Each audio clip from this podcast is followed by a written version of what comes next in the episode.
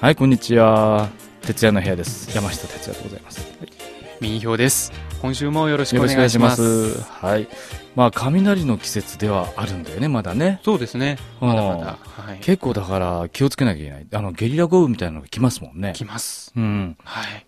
日本は今年雨がそう多いようですね。そうそうそうそうなんかあちこちで被害も出てるうからん大変ですようんうね。んまあ心配だけどね、まあ雷を見るとね、ちょっとね、個人的なんだけど、いつも思い出すことがあるのよ。え、何ですうかん、父親。10年ちょっと前にね、亡くなったんだけどね。ううーんん、そうなんです。うん。でも、どうして雷雷でしょじゃあね、今回はですね、うん、私の父の話でもしましょうかね。お、てつさんのうんお父さんう。うんん、聞いてみたいですねうん。ちょっとだけね、うんえーまずね、えー父なんだけど、雷に怖がる人でね、うーん。背中にね、大きな深い傷があるんですよ。うんで、元気な人なんだよ。で、海に、ね、行ったりするとね、沖合までね、いくらでも泳いでいくの。おお、泳げうる人ん、ですね。おーすごいよな。あ、てつさん、金槌。そうそう。僕もう金槌ですけどうんもうね、もう ね、そうなのよ。うんだから私泳げないのよ。ね、父はね、よく言ってたのはね、泳ぎたければ教えてあげるって言うんだよ。泳ぎたくなければね、教えないって、そういう人なのよ。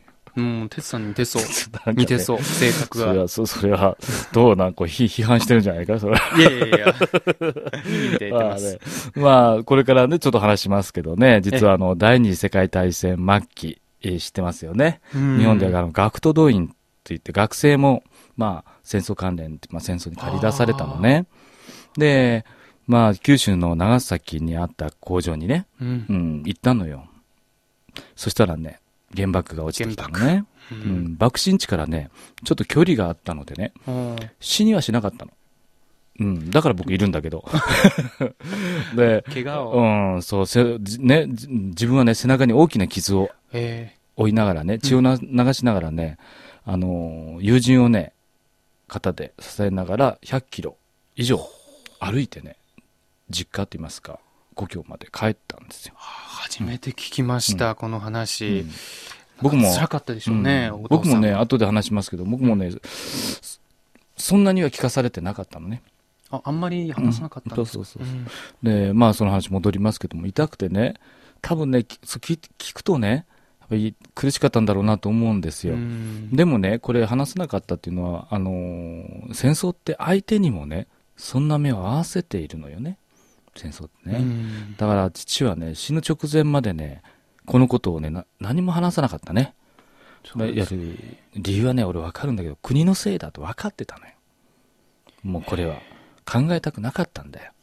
大変なね、そうそうそう惨そう状だったと思うんですけどそう、そうそううんまあそれを街下でそう見て見歩ないてがら帰ったんだよな。歩いて、うん本当に辛い経験だとと思うけど思ねいますね。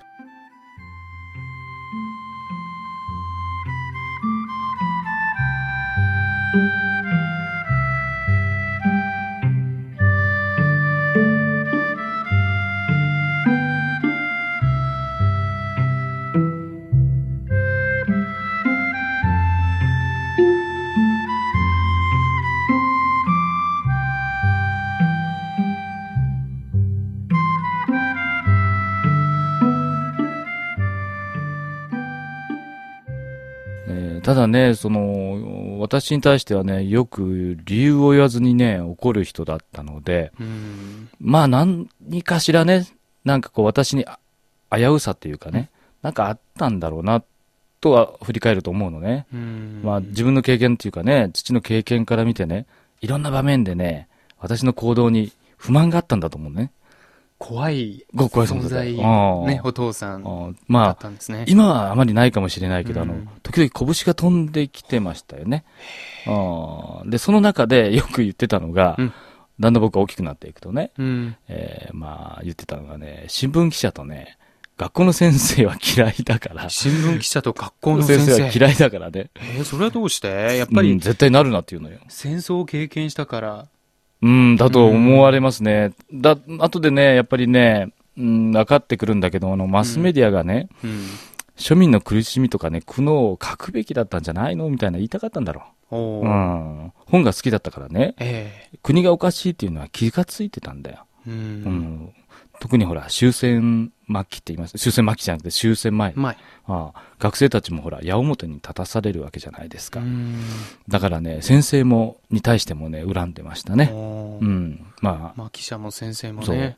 わゆる口ではね偉そうなこと言ってねうん自分の教え子を平気で戦地に送り出すわけじゃんね勇気づけられるってもね白々しいっていうのがあったみたいですよ、うんうん日本全体が平常心ではなかっうた。んまあ本当怖い怖い時期ですよねですね。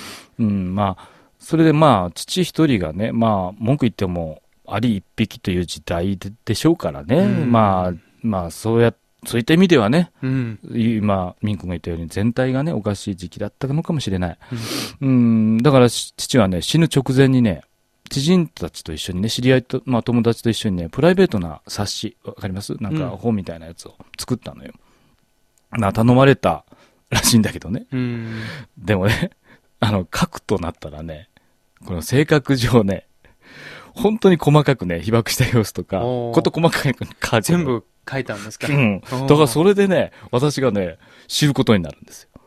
なるほど。そうのん冊子を読んで、あの、当時のそう、具体的に分かっあた。そうなんですね。だから言葉でね、はっきりと伝えられてないんですよ。おーなるほど。うんだからまあ性格ですかね。やっぱり。あーだからね、うんあれ読んだ時思う思うのがね、その後も、そういうじゃな、まあ、どういう心境新だったん聞で記すか。者とかね、なるんですすけど、当時の世相とね、切ってしまうとね、うんジャーナリスティックだよね。うん。でもね、そうはならないよ。まあ、一言に感じられないそも。うん自分の父親ですからうね。ん。うだんからゾッとしてね。ショックも受けましたうかな。ん、ショックだったよ。うん。だからね、まあ、雷が鳴るたびにね、父を思い出すんだけれども、うん。いや、どれだけショックを受けたんだろうなっていう、その後の人生の中ではあまり、ほら、僕に対しては、うんまあ、厳しい人だったけど、世間に対してあんまり文句言う人じゃなかったので、なるほどうね。ん、だから意外でしたよ。うんそれが雷のああ、そうそうそうそう。怖がる理由になるわけそうですそうそう。ねう。んうん。それが原爆だったね原爆だっただったね。やっぱりね、ひ光と音かなっていうのは正直思いましたよ。うん今でいうほら、PTSD っていうんですか、うん。外傷障後害ストレス障害。行動だったのかもしれませんね。あの、子供の頃ね、うん雷が鳴って、うん父がね、うん。風呂から体も拭かずにね、そのまま寝室に飛び込んだのよ。本当になんか、それがね残っちゃう子供心でおかしくて何が起きたのかわかんなくて、うん。で、母に聞いたの。そしたらね、やっぱ教えないのよ。はい、それもね、笑えない話ですね。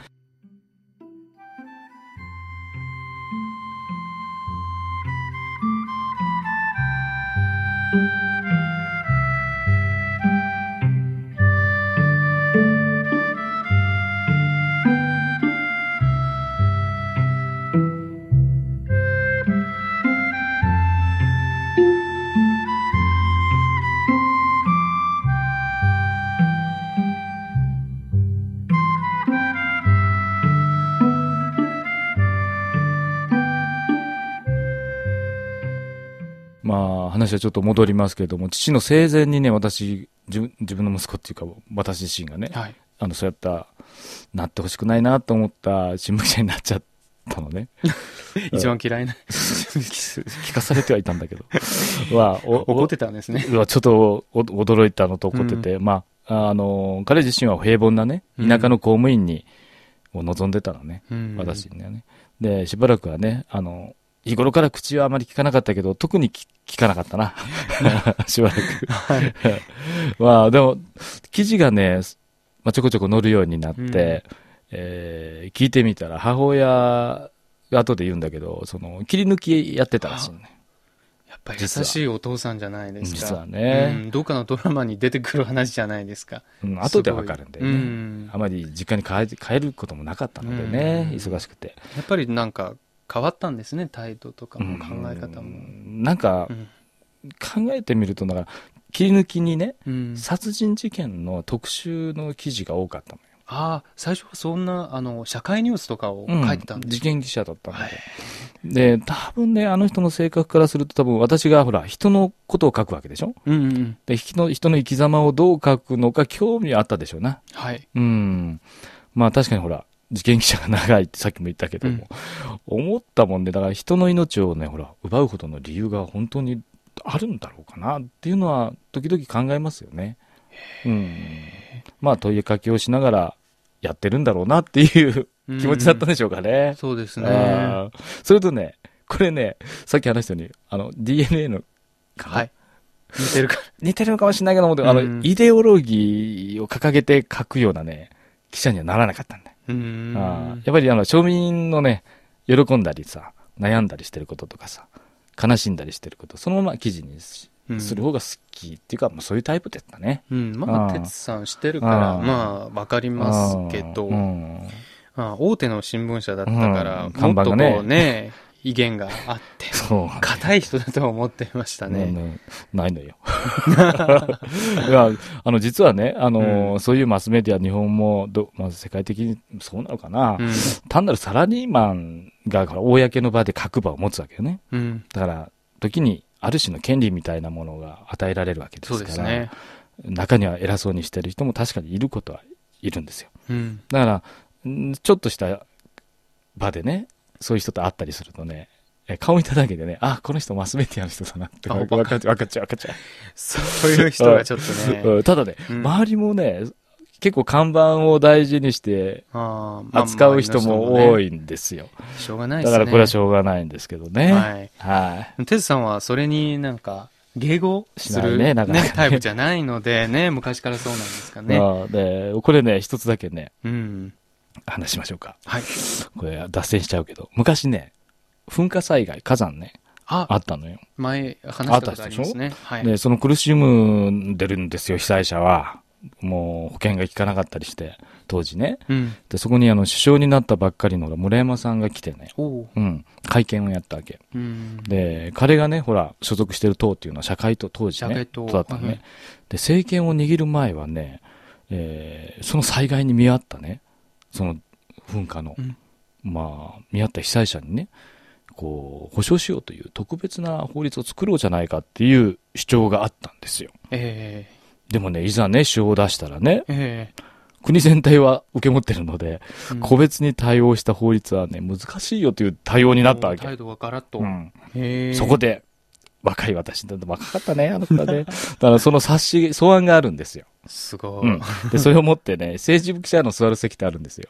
よく手に入れた。いやいや、もう、ドドドって言あっーて、座って、で、質質問をして、まあ、それおかしいんじゃないかと。怒られたでしょ怒られたよ、怒られたよ。怒られたっていうよりは、陰でね、えちょっと文句言われたんですけども、おーまあ、翌日の新聞なんかね、他の新聞社もね、なんか、私の質問を取り上げちゃってね、え。おうこう、まあ、若かったし、それと実はね、僕、九州で、村山さんを取材したことは何度かありましてね、うんその、まあ、本人は怒らないだろうな、という、頼りない自信もありましてね。うん。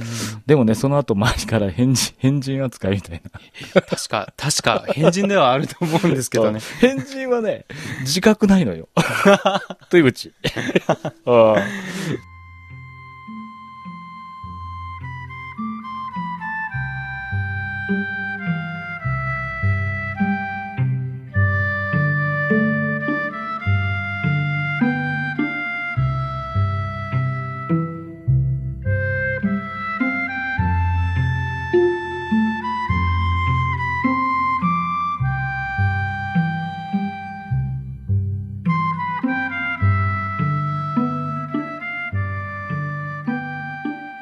それでね、うんその後、どうなったか私。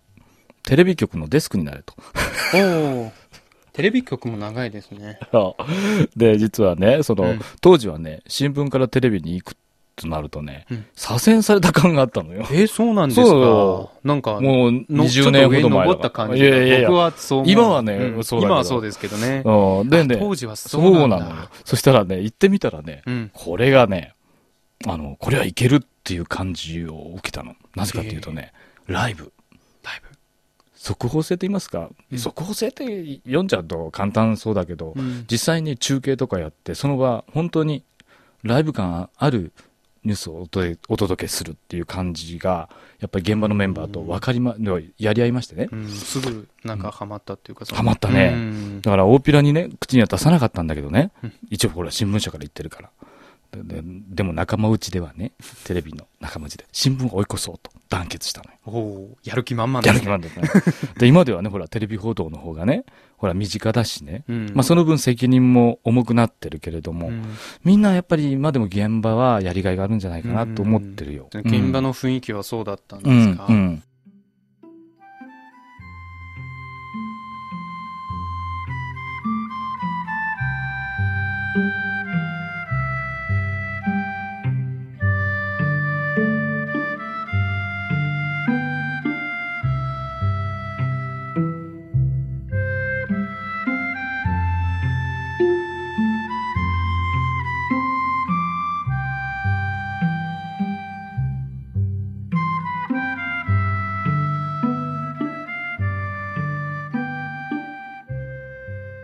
まあ、父の話に戻りますけどね、あの自分の話ばっかりになっちゃってねすいませんいえいねえいでで今ではね、うん今はここ来てるけどもねこう思うんですよ多分ね縁があって新聞記者になったんですうんもともとどうしてもなりたいという人じゃなかったんですよ。